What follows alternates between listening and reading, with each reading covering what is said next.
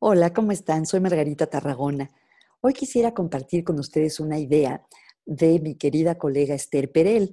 Ya saben que soy gran admiradora de Esther Perel, como millones de personas, y me parece una de las pensadoras más claras sobre las relaciones de pareja hoy en día y sobre las relaciones en general. Y en una entrevista que le hicieron hace poco para la revista New Yorker, hablaron de los retos o las dificultades que experimentan las parejas que están en cuarentena, que ya llevan mucho tiempo juntas y ella decía que no solo las parejas, las familias también, hoy en día necesitan tres cosas muy importantes, que son poner límites, tener rutinas y tener rituales. Ya hemos hablado de algunas de estas cosas en otros tips, ¿se acuerdan?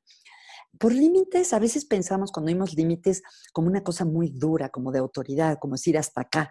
No se refiere a eso, se refiere límites en el sentido como de fronteras que marquen dónde empieza una cosa y dónde acaba otra. En este caso, se refiere a, por ejemplo, poder poner un límite, una frontera entre hasta dónde dura el día laboral y dónde acaba y empieza ya el tiempo de pareja o el tiempo familiar. Cosas tan sencillas como, por ejemplo, en la mesa, eh, eh, parar y quitar la computadora y quitar los papeles para de verdad poner la mesa para sentarnos a cenar en familia, por ejemplo.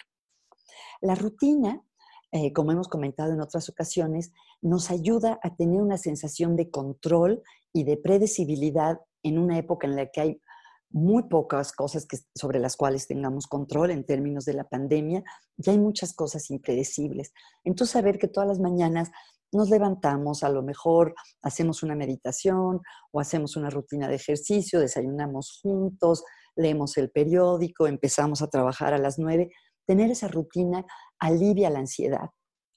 Y el último elemento son los rituales. Los rituales tienen algo de rutina en el sentido que son predecibles, pero van más allá, tienen una carga simbólica.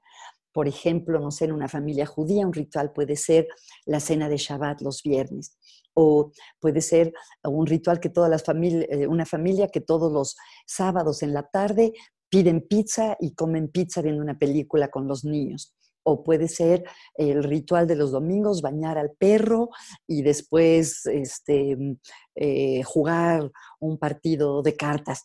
Sea lo que sea, el ritual tiene un significado que va más allá de la actividad cotidiana, significa algo, significa que pertenecemos a cierto grupo, significa que somos una unidad o un grupo, significa que valoramos ciertas cosas. Bueno, me encantaron estas ideas de Esther Perel, espero haberles hecho justicia y que a ustedes también les sean de utilidad.